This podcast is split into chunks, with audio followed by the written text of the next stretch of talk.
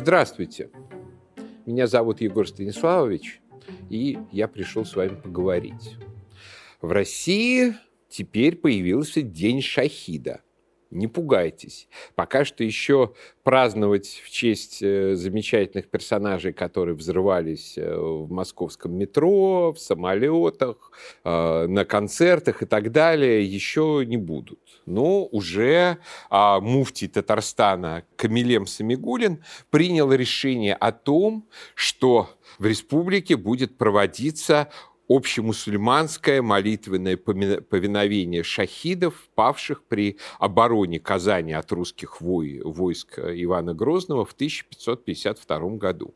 Честно говоря, это решение высокого мусульманского духовенства вызвало изрядную долю шока причем не только у простых э, там, граждан, у а, русских активистов э, в Татарстане и так далее, но и у российских элит потому что это впервые настолько откровенно, фактически на официальном уровне духовного управления мусульман, не последней в республике организации, а принято ну, настолько провокативное решение. Ну, спросят, что именно в нем провокативного потому что, ну, скажем, в Казани есть замечательный, совершенно построенный в XIX веке, так немножко похожий на пирамиду, храм, памятник в честь русских воинов, э, сражавшихся за, наоборот, присоединение Казани к России. Вот. Там тоже их молитвенно поминают, там хранятся их кости и так далее.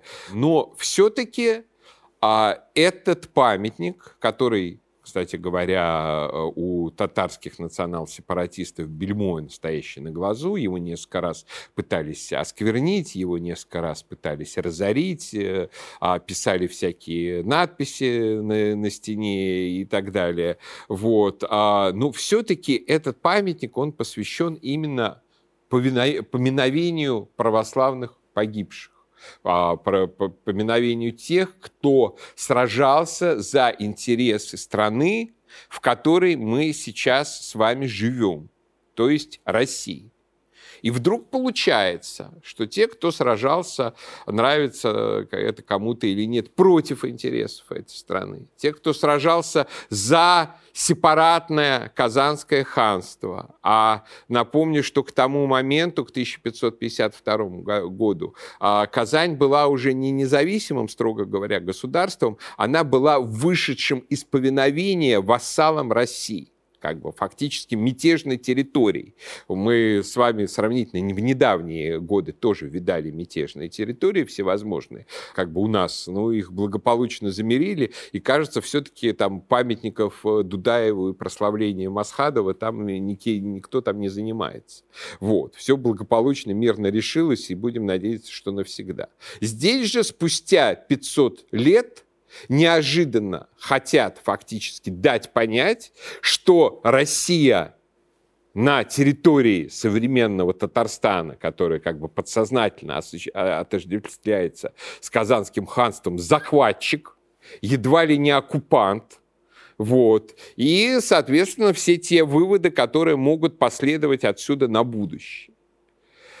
Это все очень интересно бьется с тем, что, например, несколько лет назад а, э, фактически Республика Татарстан на официальном уровне а, сорвала учреждение общероссийского праздника, а, посвященного стоянию на Угре. То есть нам было сообщено, что это подрывает межнациональное согласие, что это ссорит между собой народы, что это все обида татарам, хотя, простите, с какой стати? Дело в том, что стояние на Угре в 1480 году при Иване III это, был, э, это было противостояние России и Большой Орды, располагавшийся, что называется, где-нибудь в районе нынешнего Царицына Волгограда. Вот. А Казанское ханство, с которым подсознательно себя отождествляет Татарстан, а, было таким же точно противником этой большой Орды, как и Россия. И, соответственно, никакого ущерба, никакого урона казанским татарам от э, того, что Россия освободилась от э, власти Большой Орды не было. Тем не менее, с крайней агрессивностью, с крайней напористостью а, Татарстан делал все для того, чтобы этот праздник не состоялся, и упирали именно на межнациональный мир и на то, что народы между собой ссорить нельзя. А вот, простите, рассказывать о том, что те, кто оборонял Казань, от войск Ивана Грозного, в которых ну, татар э, э, служилых, а вообще в русском государстве было огромное количество служилых татар, и их потомки до сих пор в огромном числе живут среди нас. Вот. А, что вот те, кто оборонял Казань от войск Ивана Грозного, это шахиды, это герои, это воины веры, а что делает, должен делать любой как бы истинный мусульманин э, с точки зрения как бы, ну, значительной части там улемов и всех прочих? Это, это подражать шахидам, подражать воинам веры. То есть что нужно делать? Видимо, а дальше отбивать Казань от русских войск. То есть речь идет об откровенной, совершенно, ну просто вот нагло, бесстыжей, простите за это выражение, сепаратистской заявке что речь идет не, не просто о том, чтобы помянуть погибших, помянуть всех погибших мусульман, которых было немало с обеих сторон. Речь идет именно о том, чтобы оборону как бы, а оборона в условиях 15-16 веков – это очень условное понятие. Фактически войну против России считать подвигом исламской веры, но это, по большому счету, удар в спину всей Российской Федерации, всей российской государственности со стороны как бы а, татарстанских религиозных элит. Причем, еще раз подчеркну, это удар по принципу, как бы, что называется, вот прокатит. Вот только что мы ссылаясь на межнациональное согласие, сорвали общенациональный российский праздник, а все-таки День стояния на Угре – это фактически такой День независимости России день окончания э, того, что называлось э, в истории монгольским игом. Вот. Только что мы это сорвали, ссылаясь на то, что это ссорит народы. И тут мы сами ссорим народы, и а, никто по этому поводу никак не переживает. И здесь мы сталкиваемся вообще довольно серьезной проблемой, что наше Поволжье, наше Поволжье, а, в котором живут не только там татары, башкиры, чуваши, там удмурты, мордва, где живет огромное количество русских людей во всех этих республиках. Вот только недавно сравнительно удалось добиться того, чтобы их там принудительно не заставляли, скажем, учить нацязыки, но все равно как бы по сути под видом добровольного определенное принудительное давление остается.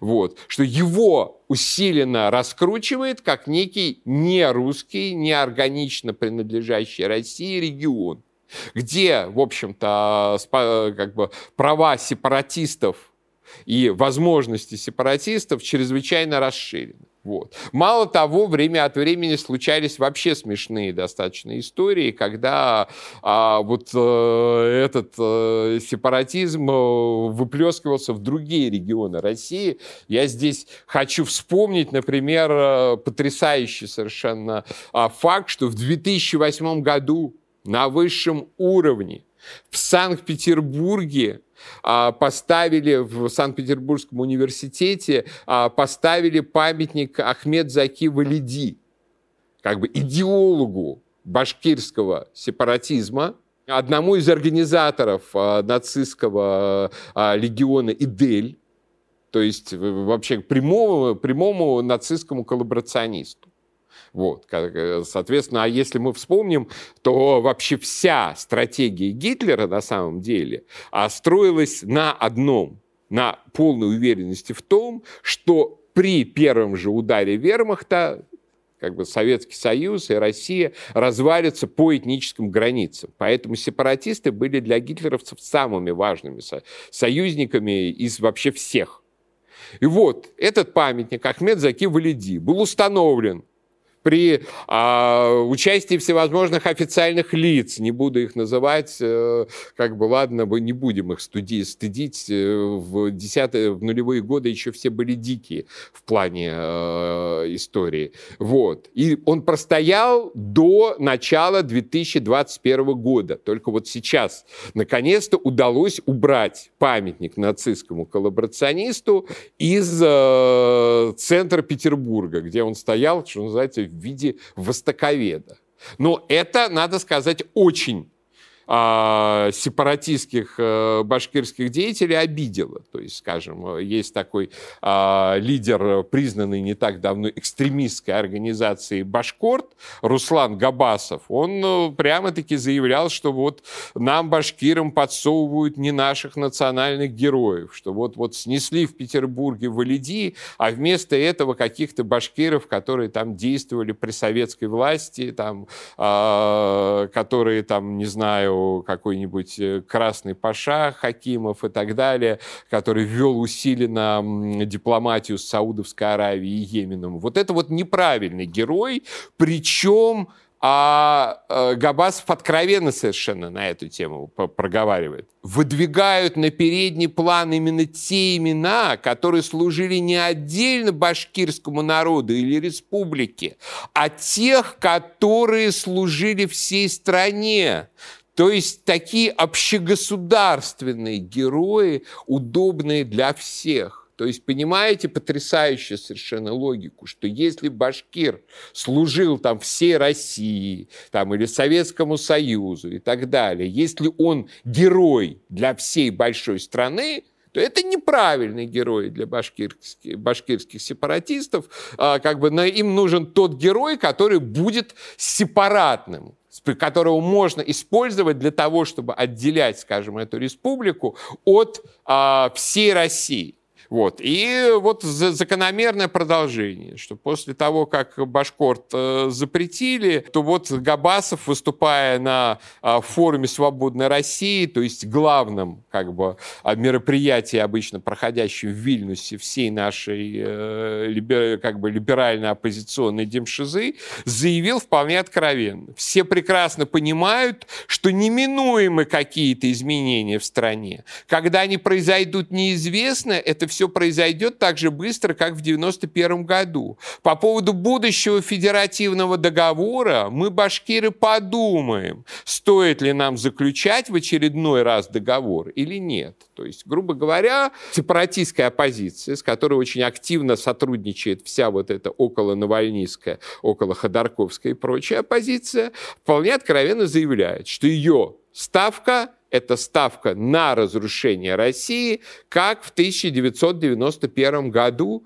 и они еще подумают, заключать ли какой-то федеративный договор или нет. В этой связи э, мне, конечно, сразу вспоминается замечательная совершенно фраза Расула Гамзатова, вот, э, выдающегося дагестанского поэта, который сказал в годы смут на Кавказе, вот, что Дагестан добровольно не, не входил в состав России, и добровольно из него не выйдет.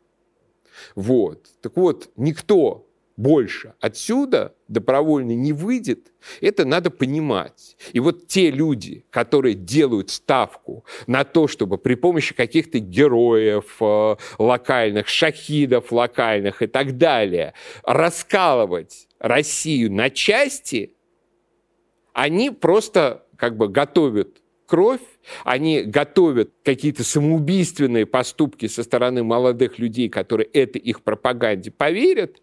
То есть ничем другим, кроме этого, это закончиться не может. То есть никакого больше вторичного добровольного распуска России не будет. Вот даже не сомневайтесь в том, что никакого добровольного распуска России больше не будет никогда. То есть вы ни к чему, кроме большой беды молодых людей, которых вы дурачите вот этими разговорами про то, что мы еще подумаем, какой договор подписывать, и э, надеждами на новый 91 год, вы их просто подставляете под большую беду и ничего больше. Но это, конечно, проблема не только вот этих вот сепаратистских деятелей, сепаратистских агитаторов, это еще и большая проблема современного российского государства, Российской Федерации. Почему? Потому что у нас отсутствует общенациональная идеология национальной политики. То есть она сводится к тому, чтобы не допускать никаких межнациональных конфликтов, а, при том, что они все равно происходят. А что для этого делать? Для этого всеми возможными способами подавлять русское начало в России, потому что, как известно от наших чиновников, а, все межнациональные конфликты в России исходят э, только от русских, э, когда там очередного русского где-нибудь э, зарезали, кто-то начинает протестовать существовать. То есть никаких других причин межнациональных конфликтов с точки зрения наших чиновников нету. Вот. То есть, а когда центральное начало, когда идея государства образующего народа подавляется, то вот все вот эти сорняки региональных сепаратизмов, потому что их-то никто стремится не обижать, их-то никто не хочет как бы лишний раз задеть, никто не хочет спровоцировать и так далее, они и прут во всю высоту и во всю мощь. И надо понимать, что единственная перспектива сохранения и укрепления России – это, я скажу это неполиткорректное слово, общая русификация, то есть осознание того, что в той или иной степени каждый гражданин России должен говорить на русском языке, отождествлять себя с русской культурой, при этом там не забывая своей этнической культуры, в этом ничего, нет никакого внутреннего противоречия. Это отождествлять себя с э, российским государством и с русской историей. Там э, житель Кавказа может восхищаться там мужеством и героизмом там Шамиля, Хаджи Мурата и так далее, считать их э, отважными абреками, но все равно он должен быть внутренне на стороне того русского солдата, офицера, генерала и так далее, который создает единое государство. Потому что именно в этом едином государстве э, этот молодой человек обладает там всеми правами, всеми возможностями, сейчас иногда даже правами и возможностями большими, чем потомки этого генерала. Вот. А, точно так же, точно так же по Волжье спустя 500 лет пересматривать вопросы, что называется, э, взятие Казани Иваном Грозным и рассуждать о шахидах, во-первых, несколько познава, поздновато и контрпродуктивно, во-вторых, ну, почему российское государство, которое, большая Россия, была создана именно Казанским походом Иваном, Ивана Грозного и присоединением Астрахани, почему оно вообще позволяет это делать? Понятно, что если молодой человек в Татарстане гордится как бы и э, России хоть немножко. Если он хочет пользоваться теми возможностями образования, теми возможностями социальной инфраструктуры, которые открывает для него большая Россия, а не надо никаких э, иллюзий, скажем, э, что без большой России ни, Тата, ни Татарстан, ни э, Башкирия, э, они себя не прокормят они вообще немыслимы вне большой России, которая создает там все новые и новые производства. Вот сейчас недавно Аурус там э, будут в Татарстане собирать. Вот, если он хочет пользоваться и хочет все-таки жить в России как в великом государстве, то, наверное, он вот в этом столкновении, которое произошло в 1552 году, должен быть все-таки на стороне Ивана Грозного каким бы грозным он бы не был, каким бы, какими бы отважными там не были его э, возможные предки, стоявшие на стенах э, Казани и ее оборонявшие. То есть самое главное в любой большой войне, которая привела к созданию большого государства, это вовремя примириться. То есть, что называется, осознать ну, примириться не в смысле, что как бы нет ни правых, ни виноватых. Нет, правые есть. И правые – это тот, кто создал это государство. А одни правые, другие смелые. Вот на уважать как бы смелость тех, кто сражался там на другой стороне, мы готовы.